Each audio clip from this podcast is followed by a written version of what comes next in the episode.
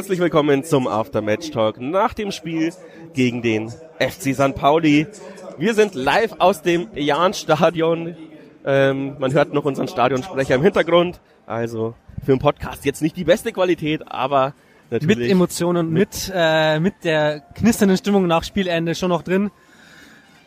Ja, wir sind immer noch ein bisschen geschafft vor dem Spiel, muss ich sagen.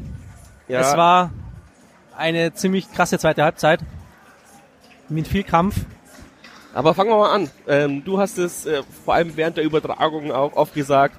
Ähm, unser Matchplan ist nicht aufgegangen. Ich hab, war ja im Podcast beim Millern-Ton und äh, da wurde ich ja gefragt, ob ich Angst habe vor der ersten Viertelstunde von St. Pauli. Und dann habe ich gesagt, nee, überhaupt nicht. Wir haben erst ein Gegentor in den ersten 15 Minuten gefangen, sind da eh die Besten in der ganzen zweiten Liga. Ja, und dann ähm, ja, spielen sie uns einfach die ersten elf Minuten an die Wand.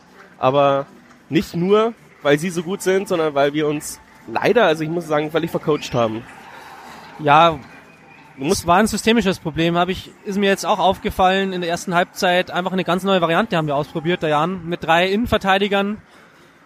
Äh, Gimber als zentraler Breitkreuz und Kennedy dann auf den äh, äußeren Innenverteidigern und quasi über außen als Schienenspieler dann Faber, äh, Entschuldigung, ähm, Guevara und äh, Salah. Das hat überhaupt nicht funktioniert. Unsere Zuordnung war komplett nicht vorhanden und deswegen haben uns die Paulianer einfach ein, ein und andere Mal ausgekontert, mit langen Bällen ausgespielt. Und wir konnten gar nicht nachschauen, schon war es eigentlich 2-0 gestanden. Also erst das erste Tor, Pudel nackert und dann das zweite halt ähm, muss Meier dann seinen Gegenspieler faulen, was dann zum Elfmeter führt. Insofern total schlecht begonnen und ist, glaube ich, schon auch ein bisschen unsere Schuld. Wir haben ja da auch umgestellt in der zweiten Halbzeit. Ja, und die Umstellung hat super gut funktioniert. Da wollte ich, äh, gehen wir aber später drauf ein. Ähm, das erste Tor fand ich wieder brutale Zuordnungsprobleme. Wir sind eigentlich im 1 gegen 1, könnten Manndeckung gehen. Lass uns beide auf den, äh, beide äh, Innenverteidiger ziehen so auf den ähm, Spieler, der die Flanke bekommt, der verlängert sie und hinten steht dann, wie du schon sagst, Budelnackert. Ähm, wer hat's geschossen? Amenido. Und bei und Burgstaller natürlich den Elfmeter, den lässt er sich nicht nehmen. Da habe ich auch schon gesagt, kann man sich auch mal anschauen, ja, so schießt man Elfmeter, wenn man Leute verladen möchte. Und ja, hat er gut gemacht. Und davor war es auch Aminido, der dann von Meier gefallen wurde. Also die zwei haben Burgstaller, Aminido und Ditgen haben wir nie in den Griff gekriegt in der ersten Halbzeit, ähm, weil die uns entwischt sind. Pauli hat schnell das Mittelfeld überbrückt und dann äh, waren wir hinten oft teilweise in Unterzahl. Zu viert, äh, zu dritt gegen vier Paulianer, das kann aber nicht funktionieren die haben ihre Klasse und machen halt auch einfach die Tore. Und insofern war es eigentlich auch Glück, dass wir nur 0 zu 2 in die Pause gegangen sind, weil die hat noch eine ganz dicke Chance in um die 20. Minute rum, die dann Burgstaller drüber gesetzt hat. Also wenn er den macht, dann haben wir heute nicht diese zweite Halbzeit, die wir gesehen haben. Ja, und auch wenn Meier den Elfmeter verschuldet, also hat er nicht. Als Torhüter siehst du da immer schlecht aus, wenn du da rausgehen musst, weil deine komplette Innenverteidigung fehlt. Ähm, auch wenn er den, den äh, Elfmeter verursacht hat. Und ähm, ja, dann gab es noch so eine Slackstick-Situation, wo wir ihn auf der Linie geklärt haben. Äh, aber waren wir Vega Meier nur, nur 2 zu 0 im Rückstand. Und ja, und dann ist irgendwas ganz Komisches passiert. Wir sind mal gut aus der Halbzeit gekommen musste ja, mussten wir im letzten Endes, also so wie es in der ersten Halbzeit ähm, ähm, war, konnte es nicht weitergehen. Wir haben uns gleich ähm, was vorgenommen, hat man richtig gemerkt, wir haben auch zwei Wechsel gemacht. Otto kam rein, hat viel Belebung gebracht, Faber kam rein, über rechts hat auch viel abgerackert. Die zwei Wechsel haben echt Wirkung gezeigt. Mm, Otto hat dann auch gleich, ähm, glaube ich, das Tor vorbereitet durch Albers mit, also hat viel Wirbel vorne reingebracht. Und dann, äh, ja, hat es auch gleich funktioniert mit dem Anschlusstreffer in der 56. Minute mit Albers, der dann den Kopf reinhält. Und so ähm, hätte es auch laufen erste können. Ecke, oder? Oder war es die zweite Ecke? Es war eine der ersten Eckstoßsituationen, das stimmt, ja. Und das war eigentlich am besten Weg, dass wir auf den, auf den Ausgleich gehen.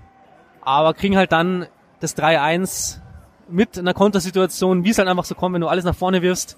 Pauli ist, ist da gefährlich, haben wir wieder nicht aufgepasst und dann Ah, legt äh, Burgstaller auf Kieré rüber, der eingewechselt wurde, auch ein gefährlicher Spieler von ihnen. Und dann stand es 3-1. Dann haben wir wieder nicht aufgegeben. Also Kompliment an die Moral, die ist total da gewesen. Aber wir mussten halt einfach dem einen Tor heute zu viel nachlaufen.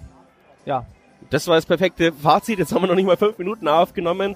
Aber ich will mich auch nicht zu sehr aufregen. Mich hat es am Anfang wirklich aufgeregt, dass wir so naiv in das Spiel gegangen sind. Ich glaube, da muss sich Mersat äh, selber an die Nase packen. Da hat das ein bisschen, da hat das Trainerteam den falschen Plan ähm, zurechtgelegt. Ja, vielleicht hätte man, vielleicht hätte man sie, die, die, diese Dreierkette dann erst so nach 15, 20 Minuten auspacken sollen. Ähm, aber so hat man halt irgendwie die Sturm- und Drangphase, wenn man weiß, Pauli kommt äh, so gut in, ins Spiel rein am Anfang, ähm, hat man ihnen halt vielleicht ein bisschen zu viel ähm, Credit gegeben. Und wir wollten Pauli überraschen, haben uns aber irgendwie selber überrascht. So eher, also es, es hat überhaupt nicht hingehauen. Ich glaube, Pauli musste gar nicht viel machen. Also die mussten einfach nur uns den Ball lassen, schauen, dass sie Fehler machen und dann ging's bei Ballverlust kon konsequent. Ja, und dann hast du halt zwei so individuelle Granaten vorne drin. Da musst du, glaube ich, als Trainer gar nicht viel sagen. Die machen das dann halt einfach, wenn sie ähm, solche Bälle bekommen. Und dann haben sie mit allen Mitteln versucht, eigentlich in der zweiten Halbzeit dann nur noch ähm, Entlastungsangriffe zu fahren und die, die zwei Tore äh, Vorsprung zu verwalten. Ja. Wäre beinahe schief gegangen. Auch jetzt, äh, wir hatten fünf Minuten Nachspielzeit, da auch nochmal eine große Chance.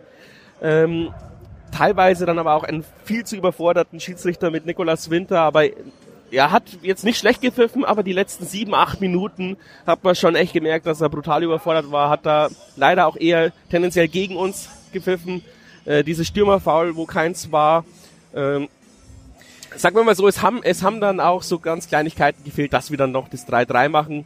Bitter, dass es nicht passiert wäre. Was mich halt so ein bisschen auch ärgert, ist, früher hat es immer mal wieder geklappt, solche, solche Riesen-Comebacks. Und jetzt fällt es mir schon lange nicht mehr ein, dass wir mal solche Riesen-Comebacks geschafft haben. Wäre schön mal wieder, vor allem jetzt, wo 50 Prozent, äh, Zuschauer da waren, war auch quasi ausverkauft. Publikum ging in den Situationen mit, hat, den, hat dem Jahr noch gut getan, hat man schon gemerkt in der zweiten Halbzeit, als dann der Anschluss da war, als dann rund ging, Hans Jakob wieder aufgewacht ist nach dieser ziemlich desaströsen ersten Halbzeit, das hat, das hat allen einen Push gegeben. Klar, wir haben jetzt nicht die große spielerische Keule ausgepackt, wir haben unsere alten Mittel aufgefahren, einfach mit dem hohen Ball äh, vorne rein abgelegt, ähm, den zweiten Ball gesucht. Das hat halt einfach zweimal auch wieder gut funktioniert, aber so hat man Pauli auch geknackt. Die waren richtig beeindruckt, die hatten richtig Schiss, hier noch den Ausgleich zu kriegen. Und deswegen sind wir ein bisschen enttäuscht, aber eigentlich nehme ich jetzt für mich als positiv mit, dass die zweite Halbzeit richtig gut funktioniert hat.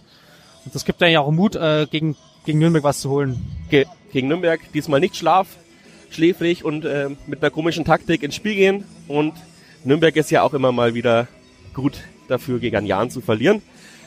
Wir fahren auswärts, machen da den Auswärtsblock hoffentlich auch voll. Vielleicht wird's ja pandemiemäßig auch nochmal gelockert. Schauen wir mal. Auf jeden Fall gehen wir hoffnungsvoll ins nächste Spiel. Danke Flo, dass du dir noch die Zeit genommen hast. Und Servus Jan Fans. Ich danke, Servus. So, servus miteinander, wieder ein Spiel in die Bücher. Wieder enttäuscht, hat sich nichts geändert. Das nächste Mal, weiß ich nicht. Das Spiel dauert halt 90 Minuten, keine 45. Ähm, der Schiedsrichter hat es genau andersrum gemacht, der hat die 45 Minuten gehabt. Am Ende war es ja, nicht so toll. Das nächste Mal kann ich auch mitspielen, wenn sie nicht wollen. Weiß ich nicht. Ähm, was mich persönlich stimmt, ist, dass sie am Ende gekämpft haben. Aber äh, manche Spieler haben sich so nicht empfohlen. Man muss auch sagen, Pauli war am Ende einfach besser.